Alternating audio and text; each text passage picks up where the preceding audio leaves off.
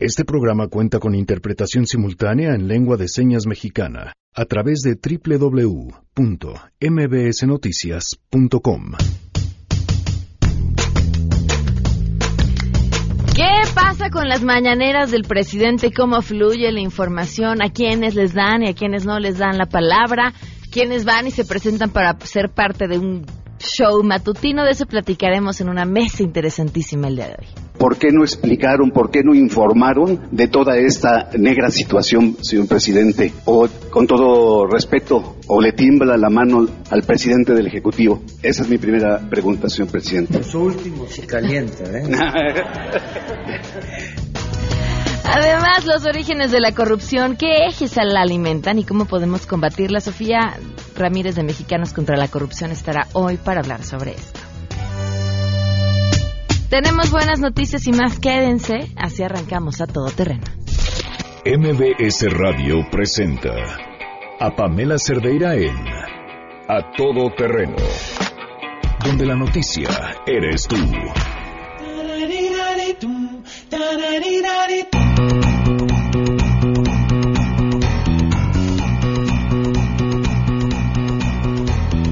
Everybody's gonna love today, gonna love today, gonna love today. Everybody's gonna love today, gonna love today. Any way you want to, any way you got to. Love, love. Mica, Janine, muy buenas tardes. ¿Qué vamos a escuchar hoy? Hola Pam, hola a todos, muy buenas tardes. Vamos a escuchar música alegre, que Ok. es así, estamos a previernes, pudi- pudiéramos decir. Ok. Entonces hay que ir, hay que ir preparando. Perfecto, gracias Janine. Si quieren canciones o sugerencias de este tipo de canciones, pueden escribirle a Janine arroba Janine MB en este previernes 31 de enero del 2019. Ya se nos acabó el mes, ya se nos fue el primer mes del año. Soy Pamela Cerdeira y la invitación a que se queden aquí hasta la una de la tarde. Tenemos mucho que comentar. El teléfono en cabina 5166125, el número de WhatsApp 5533329585. El correo electrónico a y en Twitter, Facebook e Instagram me encuentran como Pam Cerdeira. Miguel González, intérprete de lengua de señas mexicana el día de hoy, lo pueden ver a través de la webcam en www.mbsnoticias.com. Muchas cosas que comentar, pero vamos arrancando de una vez con la pregunta del día. Por cierto, si ustedes quieren ser parte de las respuestas a la pregunta del día, con que nos manden un mensaje de WhatsApp solicitando que los agreguemos a la lista de difusión y su nombre, por favor. ¿Qué opinan sobre las mañaneras del presidente? Queremos conocer tu opinión. A Todo Terreno. ¿Qué opinas de las conferencias mañaneras del presidente López Obrador? A mí sí me gustan las conferencias mañaneras porque se me hace una buena comunicación con los reporteros y los reporteros le preguntan todo y el presidente contesta lo que se le pregunta. Considero que todas las conferencias en la mañana del presidente salen sobrando porque en realidad se alargan muchos para informar cosas. Debería de hacer ya más labor en concreto para el país y no estar haciendo todas sus conferencias todos los días. Eso es atracción de reflectores en vez de decisión de alto nivel para nuestro país. no tienen ya sentido. Eh, únicamente el presidente López Obrador se limita a, a hacer propaganda de lo que según él es gobernar a un país, pero en realidad se ve que y es evidente que no que no domina muchos temas. Él quiere hacer notar que es alguien muy experto en todos los temas, pero lamentablemente en algunas ocasiones está haciendo el ridículo. Y esto únicamente lo que va a pasar es que va a seguir desgastando la imagen de- del presidente López Obrador. Me parecen muy buenas para que estemos teniendo información actualizada sobre algunos temas que son muy importantes. Además de que este tipo de participación y de comunicación no se había visto jamás ¿no? por parte de la presidencia. Entonces, verdad es, es muy bueno, es, eh, eh, me parece un paso importante hacia la verdadera democracia. Andrés Manuel no me sorprende en sus conferencias, lo que me sorprenden son los reporteros, porque a veces él divaga y no le da la respuesta concreta, pero los reporteros no le dan un seguimiento, decir, oiga, no le respondió a X. Desde que era jefe de gobierno, López Obrador acostumbra a dar conferencias matutinas, a hablar con la prensa, lo cual es bueno, es importante que haya una comunicación. Sin embargo, estas nuevas conferencias se sienten más desorganizadas, se sienten más como de chacota. Y no sé si a la larga en un, en un sexenio esto pueda derivar en un desgaste ante los medios de comunicación. A todo terreno. 12 con 6, muchísimas gracias por sus, sus respuestas. Hoy se cumplen un año, cuatro meses, 29 días, del feminicidio de Victoria Pamela Salas Martínez. Otro más, en el que no ha existido justicia. Un año, cuatro meses, 29 días y no ha pasado nada.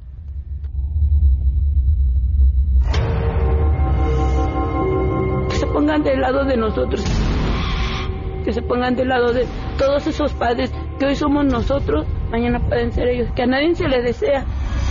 Victoria Ponce nada.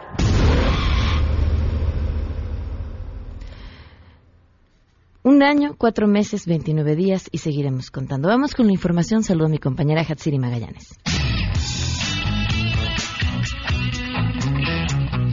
El presidente de Estados Unidos, Donald Trump, lamentó el aumento de homicidios en nuestro país hasta el un 33% durante el 2018, por lo que insistió en la necesidad de construir un muro en la frontera con nuestro país. El mandatario estadounidense abordó el tema a través de su cuenta de Twitter, donde hace una comparación en el aumento de asesinatos con respecto al 2017. Esta mañana, de forma textual, redactó, este es un gran contribuyente a la crisis humanitaria que tiene lugar en nuestra frontera sur y luego se extiende por todo nuestro país, peor aún que en Afganistán. Y bueno, el mandatario dice que mucho de lo anterior es causado lamentablemente por las drogas, por ello aseveró que se está construyendo el muro. Ya en otro mensaje a través de Twitter también, Trump señaló que los asesinatos de un 33% en México son una cifra récord y se cuestiona por qué una persona en su sano juicio no quiere construir un muro. La construcción, dice, ha comenzado y no se detendrá hasta que esté concluida. La información que tenemos.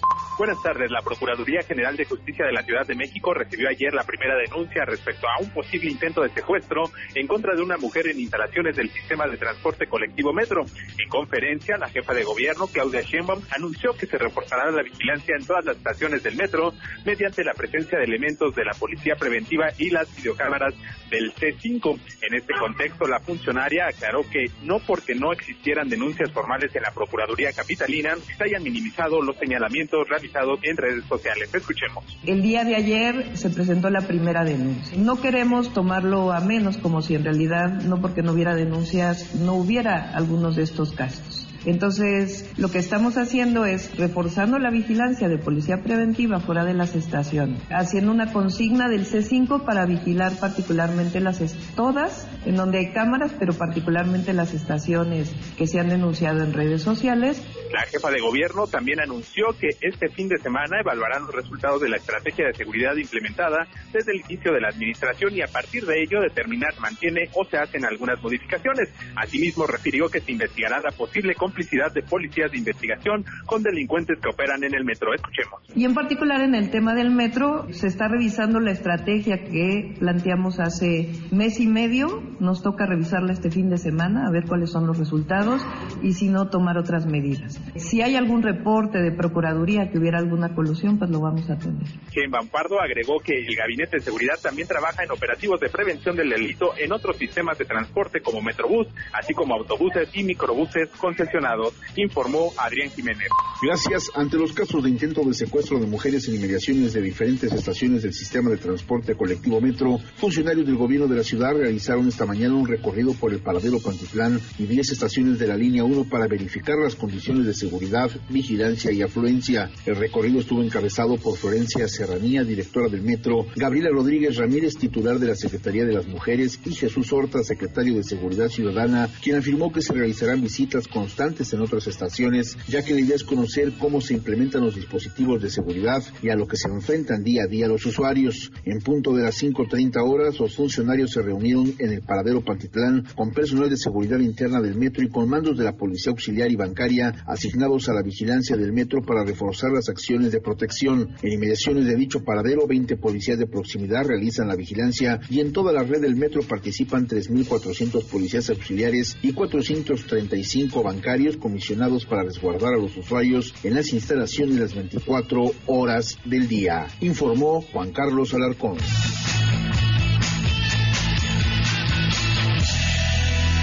Y otro tema que también es importante no olvidar, ¿cómo va el asunto de la gasolina en eh, los estados? Esto que nos preparan los corresponsales de MBS Noticias.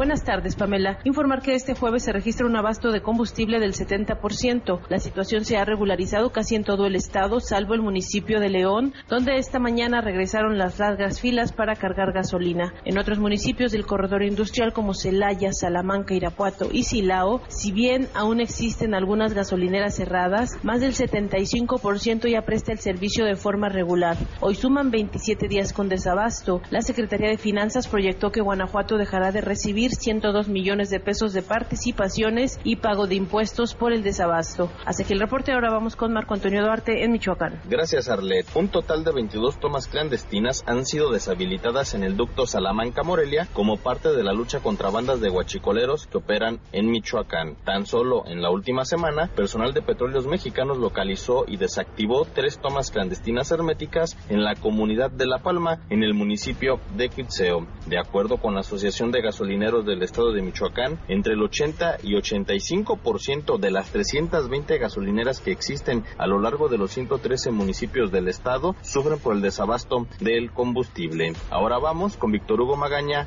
en Jalisco. Gracias, Marco. Llegan al área metropolitana de Guadalajara 9 millones de litros de gasolina, 50 mil barriles por tierra y 12 mil vía poliducto. Con esto se estima que el abasto de combustible es de 90% del consumo diario, aunque todavía falta que se cubran las reservas que se tenían hasta antes de la crisis que ocasionó la lucha contra el robo de gasolina en el país. El coordinador estratégico de crecimiento y desarrollo económico en Jalisco, Alejandro Guzmán, señaló que el poliducto de Salamanca sigue operando de manera intermitente, por lo que se requerirían 20 mil barriles extras para cubrir los inventarios con los que contaba el Estado antes de esta crisis. Hasta el momento se estiman más de 6 mil millones de pesos en pérdidas económicas, por lo que ya se prevé un plan estratégico entre el gobierno estatal y grupos empresariales. Doy paso a Cecilia Conde en Querétaro. Gracias, Víctor. Aunque el abastecimiento de combustible ha mejorado en la zona metropolitana, el porcentaje ha variado entre 50 y 70% de las estaciones con gasolina. Y en los municipios del semidesierto de Querétaro, las estaciones de servicio se han quedado entre 4 y 5 horas sin combustible. Así lo refirieron integrantes de la Unión de Empresarios Gasolineros del estado de Querétaro.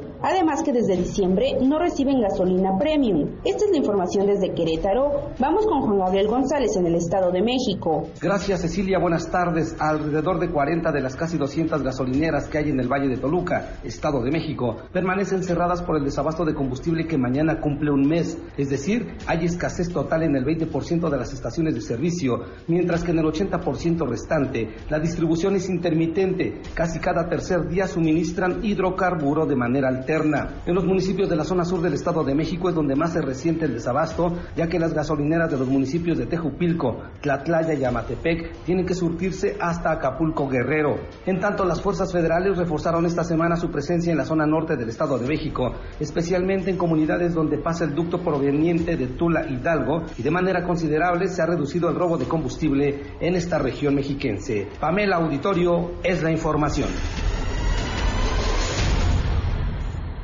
Muchas gracias por la información y tenemos buenas noticias.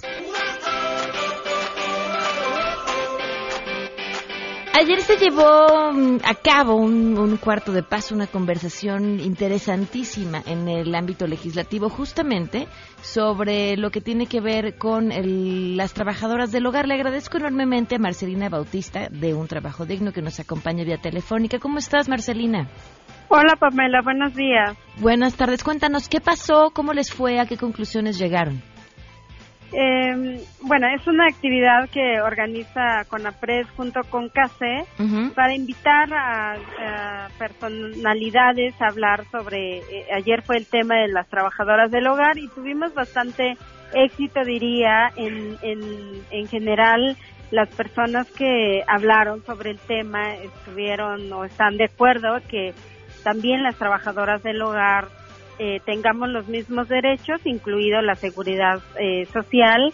Y eh, nuestro hashtag fue también es trabajo, no son ellas, eh, somos todos, que tuvo muchísima audiencia y bueno, un, un trabajo bastante visibilizado en ese término y bueno, también eh, lo que estuvo presente eh, alguien del IMSS en el que nos informaron que el Consejo Técnico del, del, del IMSS aprobó el uh -huh. programa piloto para que las trabajadoras del hogar eh, se les garantice los derechos, incluido eh, las prestaciones sociales. Entonces, bueno, consideramos importantísimo esa noticia que, bueno, hoy es noticia en lo que estamos viendo cómo va a ser eh, pues su implementación, eh, cuánto tiempo va a durar, entonces en, eso nos estamos informándonos también.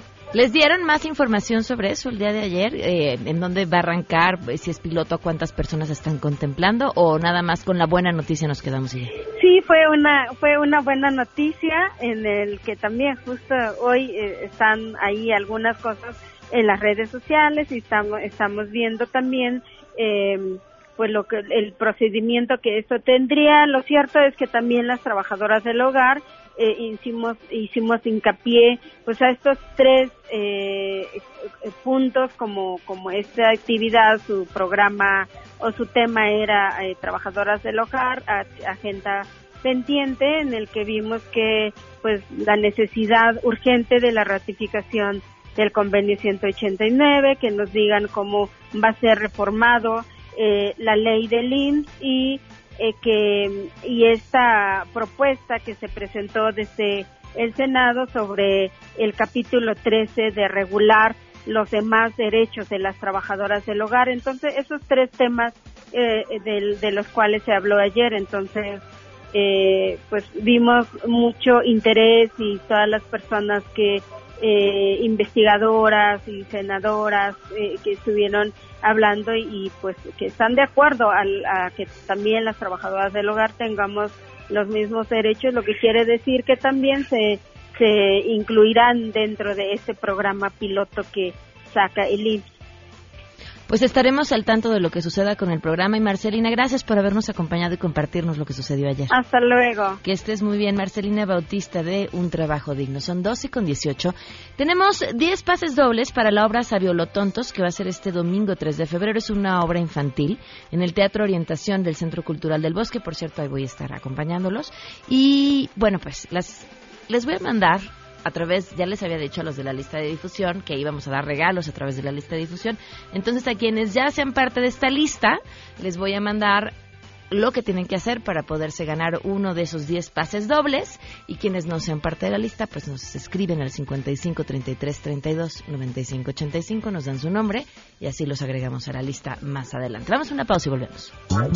Más adelante a todo terreno. Sofía Ramírez ya está aquí, vamos a platicar sobre corrupción. Si te perdiste el programa A Todo Terreno con Pamela Cerdeira, lo puedes escuchar descargando nuestro podcast en www.noticiasmbs.com. Pamela Cerdeira regresa con más en A Todo Terreno, donde la noticia eres tú. Marca el 5166125.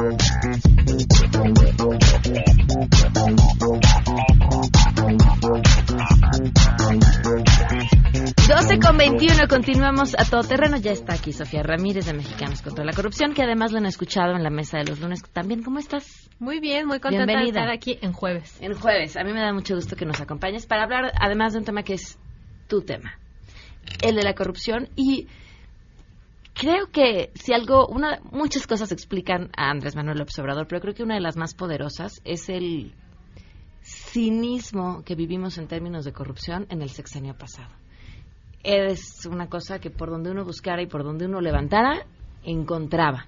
Y hoy nos preguntamos cómo se va a acabar, cuáles son los planteamientos que vienen más allá de barrer las escaleras de arriba hacia abajo. ¿Qué tenemos que hacer? ¿Cómo estamos parados? ¿De qué tamaño es el problema? Perfecto. Pues bueno, vamos a darle. Mira, nosotros en Mexicanos contra la Corrupción y la Impunidad, sí, literal, vivimos de esto, de analizar propuestas, de revisar qué es lo que sucedió en los últimos años y pues buscar alternativas para empezar a prevenirlo. Ahora, efectivamente vemos un cambio de paradigma en el discurso, porque Andrés Manuel López Obrador gana pues en gran medida gracias al hartazgo de la gente de escuchar un día sí y otro también que el gobernador en turno desvió no sé cuántos millones de pesos y, y bueno, pues la señora del exgobernador sigue viviendo en Londres y todo bien. Eh, entonces, me gustaría empezar por, por platicar desde cero, para ponernos de acuerdo qué es corrupción, qué entendemos por corrupción. Nosotros hablamos de corrupción cuando hay un abuso de poder por parte de alguien en algún momento, porque a veces el poder pues cambia, ¿no? O sea, el presidente, los funcionarios públicos de alto rango, pero también es el señor en la ventanilla única que en ese momento tiene la facultad de darme el sello o no. Y entonces él está en una posición o ella está en una posición de poder relativo. Pero puede ser que esa persona después vaya a reclamarle a la empresa telefónica que por qué le cortaron el teléfono. Y entonces el poder queda del otro lado, ¿no? Entonces, eh, al final del día es importante que entendamos que corrupción es el abuso relativo de poder en una circunstancia particular que además generalmente busca extraer un beneficio para uno mismo o para su gremio, ¿no? Cuando pues no, no tendría por qué haberlo. Son todas estas propinas indebidas, todas estas rentas que nos extraen. Entonces, eh, dicho lo anterior, pues antes, como bien recordabas, teníamos un sexenio donde pues todo el periodismo de investigación estaba volcado a ver a qué hora pues sentenciaban o, por lo menos investigaban de manera seria algún funcionario público. Ahorita vemos en la mañana, eh, esta semana escuchamos un par de veces que hay eh, por lo menos dos o tres funcionarios de alto rango, tanto en Pemex como ex subsecretarios, que estuvieron involucrados en la estafa maestra. La estafa maestra es este mecanismo de desvío de recursos públicos que se usó muy seguido en los últimos seis años, donde eh, contrataba el gobierno federal alguna universidad o algún ente público y desviaban dinero de esa manera. No era evidente porque lo triangulaban, pero pues no es natural pensar que una universidad en Tabasco o en Yucatán o donde tú quieras eh, vaya a comprar pañales para adultos mayores, ¿no? Porque una universidad, porque y todo esto lo hacían para no licitar. Las licitaciones también para que todos estemos en la misma son mecanismos bajo los cuales se supone que el gobierno toma una decisión con, con varias propuestas sobre la mesa a partir de la mejor propuesta técnica y la mejor propuesta económica, porque a veces pues lo barato sale caro, no quieres comprar solo lo más barato, pero quieres darle prioridad a cuidar el dinero público. Entonces, esa ha sido también toda la discusión ahora y ahora voy a entrar en materia.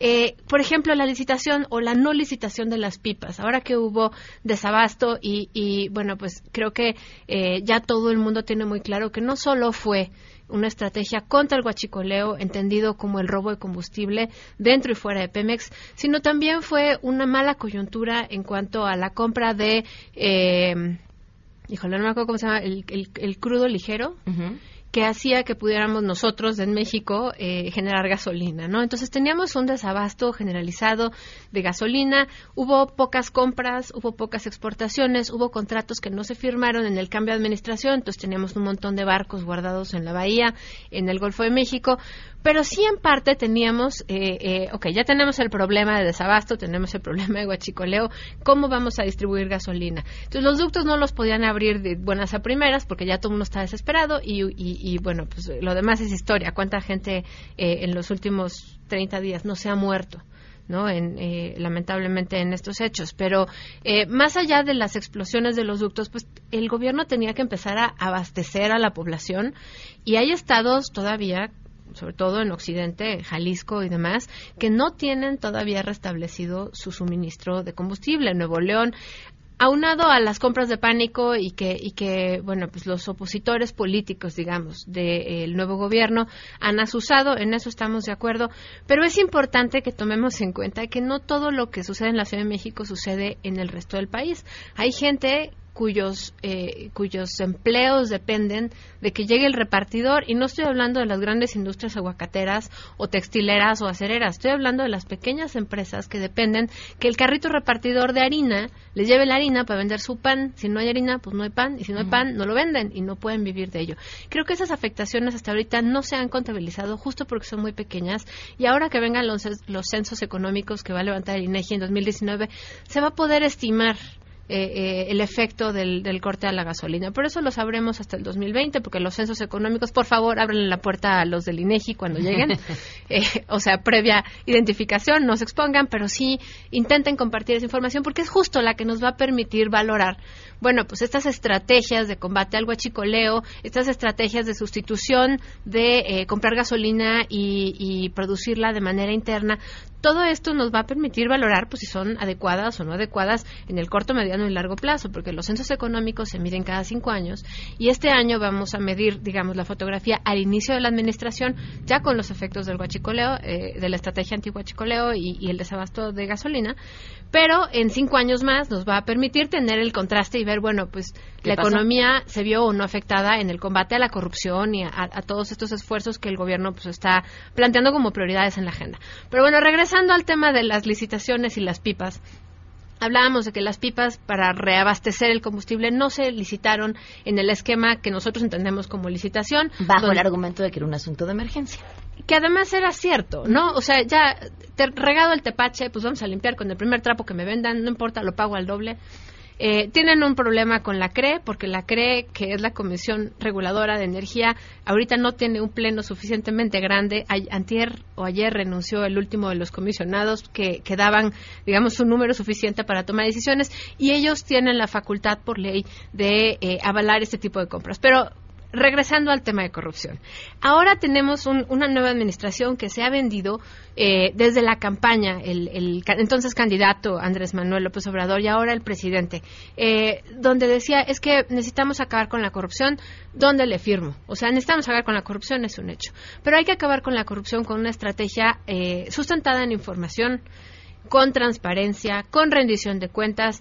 Hay que disminuir los privilegios que tengan algunos funcionarios también donde le firmo, ¿no? Y se los digo también desde el corazón, yo he sido funcionario público prácticamente toda mi carrera antes de ser eh, eh, ONGera y entiendo que hay veces donde eh, es, es inmoral tener tanta disparidad en los salarios y, y, y ver en un país de 50 millones de pobres que hay eh, prerrogativas que tendría que tener todo el mundo y no solo los funcionarios. Dicho lo anterior, creemos desde Mexicanos contra la Corrupción que tienen que hacerse eh, pequeñas medidas eh, adecuadas a cada circunstancia. Hay que identificar la corrupción de una manera adecuada para poderla cambiar en los diferentes ámbitos de la vida. Tenemos, por ejemplo, eh, la presentación del índice de percepción de la corrupción de Transparencia Internacional que presentaron ayer, que mide, digamos, cómo la gente o los líderes de opinión en, en cada uno de los 180 países que están incorporados en el índice considera que se está haciendo una gestión anticorrupción o no en su propio país. México, vaya, no los voy a engañar, cayó un par de tres puntos respecto, tres posiciones respecto a, a la posición que tenía en 2017. Estamos en una penosísima posición 138 de 180 países y tenemos un, un puntaje de 28 puntos sobre 100, donde si tienes 100 puntos estás muy bien, si tienes cero puntos eres muy poco transparente y eres un país donde la percepción de la corrupción está muy alta. Entonces, México está por debajo del promedio internacional. El promedio internacional es de 43, el promedio de Latinoamérica es de 44.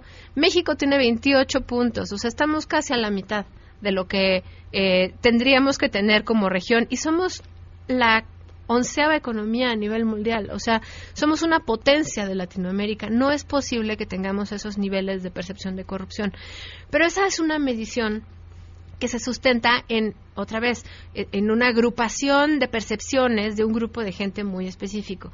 En Mexicanos contra la Corrupción hemos además descubierto que es difícil dar aproximaciones de cuánto nos cuesta la corrupción, porque la corrupción nos afecta todos los días. Hay encuestas del INEGI y encuestas de privados que nos dan pues pequeñas aproximaciones. Nosotros levantamos a principios de 2018 eh, una encuesta con reforma donde nos salían datos que cada mordida nos costaba alrededor de 350 pesos. Y, y esas solo la- las mordidas que damos los ciudadanos, no, no la gran corrupción que son las desviaciones grandes de dinero. Pero también hemos encontrado que, que si queremos solucionar el problema de corrupción no se va a solucionar cortando el presupuesto a la mitad, ni corriendo el 70% de las personas, ni tomando este tipo de decisiones a rajatabla, sino tenemos que ir analizando cada uno de los ámbitos. Por ejemplo, en el ámbito electoral, sabemos por un estudio que realizaron Leonardo Núñez y María Amparo Casar junto con Integralia eh, eh, sobre el costo de las campañas en México y vemos que por cada peso que se fiscaliza, o sea, que la autoridad electoral reconoce que está legalmente documentado que se gastó para la campaña, hay 25 pesos que no se están documentando. 25. 25 pesos. Entonces, eso te habla de la cantidad de efectivo que dices, ¿de dónde? ¿De dónde viene? salió? Claramente. ¿De dónde viene? ¿Y cómo se va a pagar una vez que quien le haya apostado llegue al poder? que son los viejos esquemas donde pues yo gano entonces todos los empresarios asociados al financiamiento de mi campaña, pues van a recibir algún tipo de prebenda, que ni siquiera tiene que ser un pago en efectivo de regreso, ¿eh? Basta con que sin licitar te den, por ejemplo, y voy a hablar aquí eh, de las tarjetas de Banco Azteca. Tampoco tengo elementos para imputar y no hay una investigación abierta, simplemente estoy hablando de lo que se observa. Eh, del Consejo de Asesores Empresariales que ahora tiene la nueva administración. Casualmente está el, el, Grupo Azteca y Banco Azteca acaba de recibir la asignación sin licitar Directa. de todos los eh, todos los plásticos a través de los cuales se va a dispersar un montón de dinero de un montón de programas entre otros el de los ninis adultos mayores que además como platicábamos el otro día Pamela ya se están dispersando. Entonces la verdad es que este tipo de cosas pues nos hace pensar mal o sea camina como pato hace como pato pues todavía no no le echo la prueba de ADN que sea un pato pero me late cacahuate que si hay mecanismos como la licitación para para transparentar los procesos, para conseguir las mejores opciones, ¿por qué dárselo a quien además está en mi consejo de asesores? ¿No? Hay, hay varias investigaciones, además, donde eh, tenemos en el blog de Desarmar la Corrupción en Mexicanos contra la Corrupción. Si ustedes eh, lo googlean, Desarmar la Corrupción, cuánto, cuánto dinero gastan las eh, organizaciones de sociedad civil, les van a aparecer dos artículos de autoría de mi colega Manuel Toral, donde identifica que quién creen que es la AC que recibió más dinero en el último año para efectos de filantropía. Exacto, la orquesta de eh, Azteca, ¿no? Entonces, son ese tipo de cosas que dices, mm, algo, algo está raro, no podemos, no podemos confiar en la palabra de alguien. Yo, yo, yo de verdad creo que hay que darle un voto de confianza a, a cualquiera que llegue y diga yo lo voy a hacer bien, porque no tenemos de otra, porque votamos por ellos, pero no voy a creerles ciegamente. Entonces, yo sí voy a pugnar porque haya licitaciones abiertas, públicas y transparentes. Yo sí voy a pugnar porque los datos que genera el INEGI, que no son los datos que se usan para diseñar los programas sociales, pero sí son los datos que me permiten contrastar que de veras los datos que dicen los programas sociales sean reales y sean reales y después en unos años diga, oye, sirvió o no sirvió, ¿no? Y si, y si los datos del gobierno federal son muy diferentes a los del INEGI, la probabilidad que los datos del gobierno federal no estén bien armados es bastante más alta que los del INEGI. Sofía, el tema es muy amplio. ¿Te parece si retomemos en una segunda ocasión la conversación para hablar de qué mecanismos han funcionado en otros países y qué podríamos implementar, además de lo que ya comentabas. Está perfecto. Además, me gustaría nada más cerrar. ¿Cuánto tiempo tenemos? Un minuto. Perfecto. Una llamada a la acción, porque la corrupción también la hablamos de las licitaciones y la transparencia, y son cosas que parecieran no afectarnos a nosotros. A nosotros como ciudadanos nos quedan tres cosas al menos que hacer. La primera es optar por hacer las cosas bien. Si yo puedo no pagar una multa, si yo puedo, más bien, si yo puedo pagar una multa y, no, pagar una mordida ya lo estoy haciendo bien. La segunda es alzar la voz. Casi todo el mundo cree que la corrupción son los otros, los, los poderosos o los que están lejos. No, la corrupción soy yo, mis vecinos, mi abuela, mis amigos. Cuando la veamos, señalémosla. Y la tercera es hay que aprender a usar las reglas del juego. Hay un montón de mecanismos de denuncia, tanto para sector privado como para sector público. Y aunque no lo crean, se generan estadísticas que después organizaciones como nosotros pedimos, buscamos, analizamos y podemos mostrar dónde está la corrupción. Entonces, usemos los mecanismos de denuncia, usemos las reglas del juego y, bueno, pues nos vemos próximamente a seguir hablando de esto. gracias, Sofía. Vamos a una pausa y volvemos. Queremos conocer tus historias. Comunícate al 5166-1025. Pamela Cerdeira. A todo terreno. Donde la noticia eres tú. Volvemos. Estamos de regreso. Síguenos en Twitter, arroba Pam todo terreno, donde la noticia eres tú. Continuamos. Continuamos a todo terreno. Tenemos hoy una mesa buenísima sobre las mañaneras del presidente y sin más preámbulo me voy de volada con nuestras invitadas e invitado las periodistas Sheila Nador. ¿Cómo estás, Sheila? Bien, Pam, gracias, buen día. Bienvenida. Guille Gómora, ¿cómo estás, Guille? ¿Qué tal, Pam? Aquí andamos. Nayeli Roldán, que andaba tempranito en la mañanera también, ¿cómo estás? Hola, bien, gracias. Ramón Morales Izaguirre, quien es especialista en comunicación política y cuando le platiqué de esta mesa dijo, yo quiero yo estar. Yo quiero, sí. Bienvenido, Ramón. Hola a todos, ¿cómo están? A ver, eh, ¿qué está pasando? Yo creo que después de Nino Canún, la pregunta obligada es, ¿están haciendo... Y quiero por esta pregunta decir que claro que no es todos y que no estoy generalizando, pero se está haciendo un buen trabajo a quienes están en, las mañaneras. Eh, ¿A quién se les está dando la palabra? ¿Quiénes son los medios que están ahí? ¿Cuál es el proceso? ¿Quién quiere arrancar? Yo creo que no hay antecedente histórico para identificar si está haciendo bien o mal. Sí, por favor. Yo creo que no había, no había existido en la historia de nuestro país un presidente que ganara con estos porcentajes de popularidad en un sistema electoral tan, bueno, un poquito más sólido que antes, porque creo que fue López Portillo, que ganó con ochenta y tantos por ciento, compitió solo, una cosa así. Entonces, nosotros estamos viviendo, para empezar, un, un, nuevo, un nuevo hito en la historia electoral mexicana, con un presidente que tenga una luna de miel tan inmensa como esta. ¿no? Y la opinión pública se está acostumbrando a un presidente el cual no tiene, y lo, y lo voy a decir a título personal, no tiene que pagar dinero para adquirir legitimidad mediática. Simple y llanamente la ganó no tiene que hacer los grandes desfiles, no tiene que hacer los días del presidente. Y entonces, ¿qué es lo que sucede? Yo me imagino que muchos periodistas tanto serios como no serios, se han de encontrar horrorizados ante el factor de que cualquier crítica ante un presidente con una luna de miel tan sólida como esta es, es la lluvia de, las redes sociales, que es otro elemento que no tenemos nosotros antecedente histórico en México como para hacer un, un punto de partida, ¿no? Entonces, es, es, la lluvia de besos es, es era previsible. Pero a ver, a partir de ahí es lo que quiero preguntarles, ¿qué sucede? En, ese este contexto que hace Ramón, a mí me gustaría también señalar algo. Es la parte de el pues el manejo con el que siempre se ha conducido Andrés Manuel López Obrador. Yo soy el partido, yo soy el movimiento, ahora yo soy el presidente. Y en esta luna de miel que señala Ramón, yo quisiera pues poner en contexto también la parte de cuánto va a durar esta luna de miel y qué beneficio puede traer al presidente hablar todos los días, siendo que es pues la máxima autoridad del país, lo que él diga, pues bueno, de, toma diferentes facetas o tiene diferentes impactos y qué tanto le beneficiará a él, porque eh, si se equivoca un secretario de Estado, como hemos visto en estas conferencias, bueno, sale el presidente y le ayuda y lo levanta. Pero si el presidente incurre en alguna imprecisión, como ya se ha registrado, pues qué pasa ahí, ¿no? Con la autoridad, con la figura presidencial. Me parece que está bien, yo estoy de acuerdo en que él salga de la cara, pero ¿hasta dónde le conviene a él como autoridad y a nosotros como país que el presidente hable todos los días. Me parece que entraría en una etapa de desgaste que puede ser riesgosa para él como autoridad, insisto, máxima del país y para nosotros. Ahí está el caso de Pemex, ¿no? Con esta calificación que dio y desacreditar a una calificadora que se maneja con la calculadora en la mano, más allá de cualquier aspecto o contexto político, pues puede ser riesgoso porque lo está diciendo el presidente, no lo está diciendo el director de Pemex, que podría salir a rescatar, como ya fue el caso, el presidente. A mí me parece que habría que ponerlo en ese contexto también de los pros y los contras de que hable todos los días el presidente.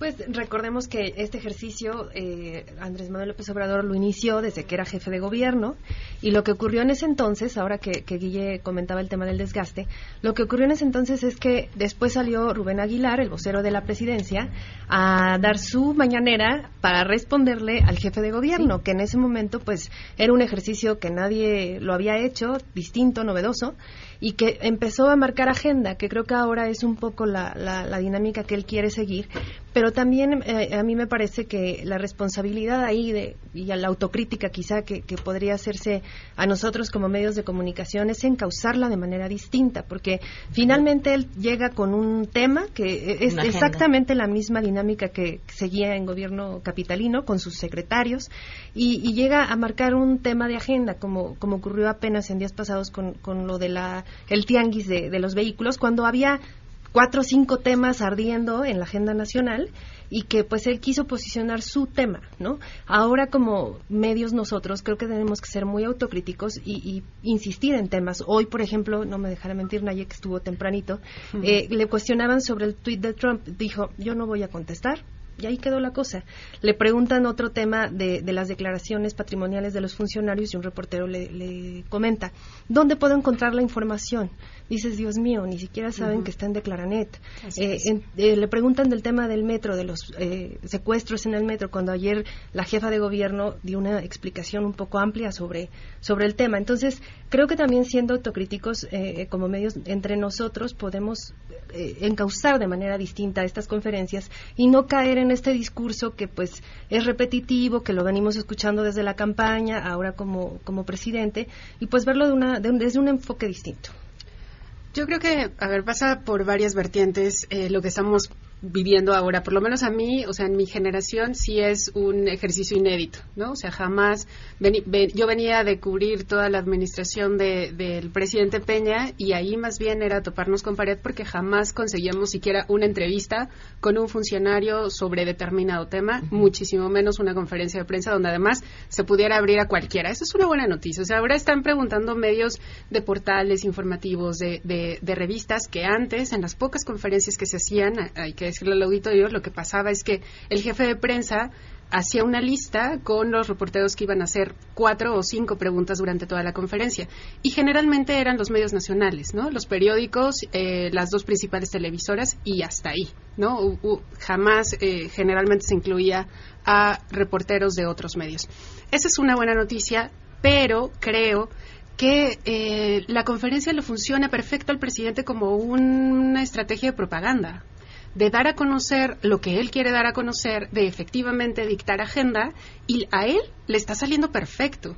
La gran diferencia es que nosotros también como medios debemos de eh, tener esta claridad que eso no significa transparencia, que eso no significa apertura, también podérselo explicar a los lectores, que una conferencia de hora y media todos los días diciendo lo que él quiere decir no es acceso a la información, no es transparencia, no es rendición de cuentas, es anuncios de lo que él quiere que esté en las portadas, en los noticiarios de, televisión, de radio, eh, pero tener una verdadera rendición de cuentas, tener un verdadero acceso a la información pasa por otros mecanismos que es eh, acceso público a la información, cuando uno solicita algo que efectivamente lo proporcionen, que haya datos abiertos, lo que mencionaba hace un rato Sofía, por ejemplo, eh, eso es fundamental. Con eso sí podemos eh, revisar lo que está haciendo la Administración Pública Federal y continuar haciendo periodismo. Lo que, lo que parece que ocurre ahora es más bien solamente la transcripción de los mensajes, ¿no? O sea, es la declaración, la declaracionitis que tanto se critica en la prensa nacional, pero ahora centrado solamente en una, figura. que es el presidente. Este tipo de actividad, este tipo de frecuencia periodística, creo que va a generar algunos de los siguientes efectos. Número uno, existen dos tipos de coberturas periodísticas, la episódica y la temática. ¿Qué es la episódica? El fenómeno aislado, ¿no? Eh, la explosión en Hidalgo. Y la temática es robo de combustibles. Creo que ir tan rápido va a estimular que se generen más eh, coberturas episódicas y que todo se quede en la superficie del episodio y que poco se profundice en la cobertura temática por la gran velocidad. Yo me imagino, siendo director de un periódico, a la velocidad a la que van, pues por supuesto que es siguiente tema, siguiente tema, siguiente tema, siguiente tema. Entonces, es una gran ventaja con la cual él galopa la agenda. En pocas palabras, voy más rápido que la oposición. Claro. Ya se empiezan a informar del tema, cambio. Siguiente. Tenemos, nosotros dominamos la información. Entonces, estamos viendo un cambio de paradigma en el comportamiento del gobierno con los medios. O sea, la transformación de, Peña Nieto a Andrés Manuel López Obrador como concepto de, su relación con los medios es como de la edad media a, a la posmodernidad, ¿no? O sea, ya no tenemos ni siquiera verdades. Vamos demasiado rápido, demasiado rápido, y los medios no tienen, y lo digo con respeto, ¿no? Pero son humanos, la capacidad de cubrir tanto. Número dos, a mí me gusta y agradezco y aplaudo a Cabecita del Algodón por pelearse con las calificadoras, porque son empresas privadas, no tienen fe pública, no tienen metodologías estandarizadas, responden a intereses políticos de los dueños, son propiedad, creo que Standard Poor's era propiedad de McGraw Hill, lo puedo, lo puedo googlear, lo prometo poner en el Twitter, era propiedad de McGraw Hill, pero se les respeta porque tiene una gran, invierte una cantidad de dinero en prensa y en relaciones públicas y manejan gobierno manejan instrumentos financieros, calificaban como triple A bonos tóxicos en la crisis del 2008 antes de que, eh, de que explotara el asunto, precisamente para generar más eh, dinero para las aseguradoras. Y esto lo pueden ver en documentales como Inside Job y Too Big to Fail. Las calificadoras son empresas privadas, no son órganos de fe pública. Entonces, sin contradecir a Guille, pero, o sea, yo celebro que, que, se vayan a la yugular con este tipo de instrumentos, porque ellos son agentes geopolíticos que responden a intereses privados y son empresas. Entonces hay que tener muchísimo cuidado y por supuesto que yo que eh, endoso completamente la declaración de Andrés Manuel López Obrador de que son hipócritas, porque han pasado, pasaron seis años, pasamos seis años de crisis económica. Los mexicanos se maravillan de cómo el peso está, tiene rachas positivas. Rachas positivas, estuvimos en crisis seis años. Se pagaron cantidades industriales de dinero. El 25 de diciembre de 2017 el New York York Times publicó, véanlo, 25 de diciembre de 2017, el New York Times publicó una nota sobre la cantidad de dinero público que se utilizaba por el gobierno de Peña Nieto para controlar a los medios. Para, para quitar de la agenda pública palabras como crisis o devaluación. Seis años. Entonces, la, moneda no, se está enrechando a favor, se está recuperando una crisis de seis años. Otra cosa, creo que hay tres incentivos que me gustaría subrayar de la actividad periodística en el mundo. Matthew Baum lo señala, que son la novedad, el conflicto y el balance y creo que los periodistas actualmente están pecando de poco balance y se están enfocando demasiado en el gobierno y la oposición está perdiendo la capacidad de Es que no hay oposición, ¿de, qué, de, qué más hablas? Eh, en serio, o sea, cuando están marcando Son muy lentos. Sí. no reaccionan tan rápido, Guille. no, no, no reaccionan rápido, pero además están diluidos. Ellos mismos se han autoanulado porque ante esta velocidad que señalan aquí mis compañeros de la mesa de cómo se va generando la información, pues uno no está trabajando a fondo todos estos temas que se colocan en la agenda y que él coloca como le da la gana. Entonces yo creo que nosotros como medios, en lugar de hacer un periodismo reactivo, debiéramos hacer un periodismo más de investigación. Creo que sería la única opción que tendríamos nosotros de lograr esos contrapesos que hoy son tan necesarios. Yo citaba el ejemplo de las calificadoras porque me parece a mí que un principio básico de la administración es que el mejor jefe no es el que hace todo, sino el que deslinda con autoridad y con responsabilidad. Porque si el presidente va a salir a responder todas, pues ¿para qué quiere un secretario de Hacienda? En todo caso, si venían ya el tema de las calificadoras, el día siguiente tendría que haber estado ahí con el presidente, el secretario de Hacienda, el director de Pemex o la secretaria de Energía decirle, eh, pues la calificadora está mal por A, B, C y D pero con argumentos, no con calificativos de, ah, son unos charlatanes, son unos hipócritas. No, porque eso a mí como pueblo o como ciudadano, como periodista, no me dice nada. ¿Por qué? Porque yo me quedo con los argumentos que exhibe esta calificadora, porque la calificadora sí muestra números, da datos y el presidente solo da adjetivos. Y tienes el tema hoy en la mañana, por ejemplo, de esta mm, supuesta bomba que colocaron afuera de la ah, refinería de Salamanca con una narcomanta amenazando al presidente, tal, tal y ellos salen a decir es falsa alarma, cuando ni siquiera el ejército apenas estaba llegando con toda la parafernalia a ver si era o no era una bomba y ya sin tener los elementos suficientes, yo insisto esto en la debilidad, en la flaqueza de argumentos sólidos para poder calificar o descalificar si es una falsa alarma o si las eh, calificadoras son unas charlatanas. Yo me gustaría escuchar más que calificativos argumentos y nosotros como medios, a partir de esos argumentos, abrir una investigación y presentar pues la otra cara de la moneda o las dos bien sustentadas. Shailen Ayeli para concluir. Sí, y yo, yo también coincido un poco con lo que, lo que comentan y también que se ha notado realmente un poco de improvisación por parte del equipo de comunicación desde un inicio porque empezábamos a ver errores en las presentaciones de PowerPoint, porque no jalaba, porque había, y así son las conferencias de Andrés Manuel, quienes lo han cubierto, nos ha tocado cubrirlo desde hace más tiempo, sabemos que así se manejan. El desorden de las preguntas, por ejemplo.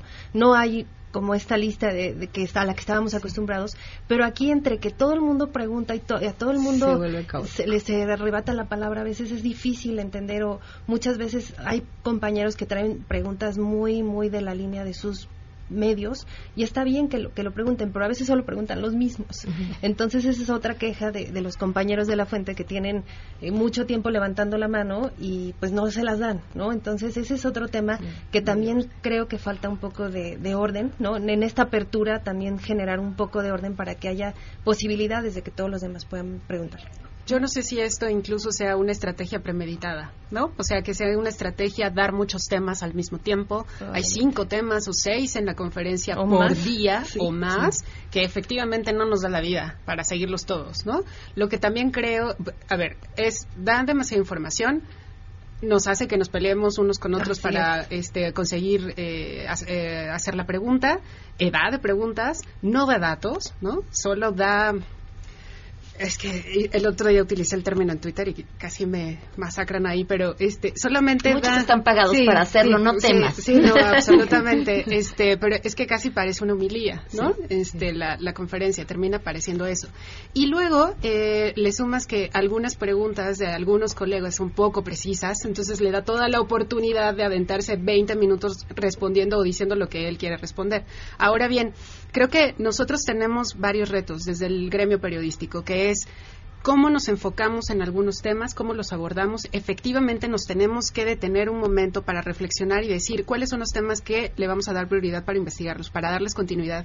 Seguramente no va a ser nota la próxima semana, pero nosotros hay que seguirlo investigando para que eh, demos la información, el contexto que los lectores necesitan. Y luego la otra también es, eh, hay que utilizar nosotros también bien ese instrumento, esa posibilidad de eh, encarar al presidente o de hacerle una pregunta directa pero precisa también. O sea, yo creo que lo que vimos en, en esta semana de la estafa maestra, o sea, desde de la, semana pasada cuando le preguntamos eh, de los funcionarios públicos de Pemex involucrados en la estafa y que se comprometió a dar una respuesta que la dio hoy, ya vimos un efecto, al menos, ¿no? Pero efectivamente fue una pregunta eh, que iba de la mano con la, la nota que publicamos, que la pensamos con datos duros. Eh, teníamos preparada incluso una contrarrespuesta de una posible eh, determinación el día de hoy, ¿no? Por ejemplo, pero digamos que desde nuestro, nuestra trinchera tendremos que pensar más cómo utilizar un instrumento como este. Tenemos que retomar esta mesa. Muchas gracias por habernos acompañado. Me toque, no me veas con esos ojos, Ramón, lo siento.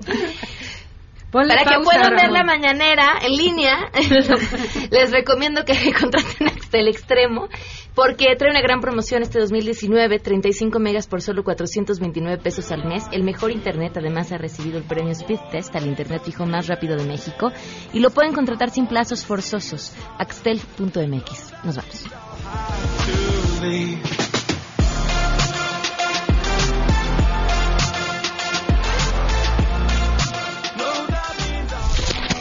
MBS Radio presentó a Pamela Cerdeira en A Todo Terreno. Te esperamos en la siguiente emisión, A Todo Terreno, donde la noticia eres tú. MBS Radio, en entretenimiento, estamos contigo.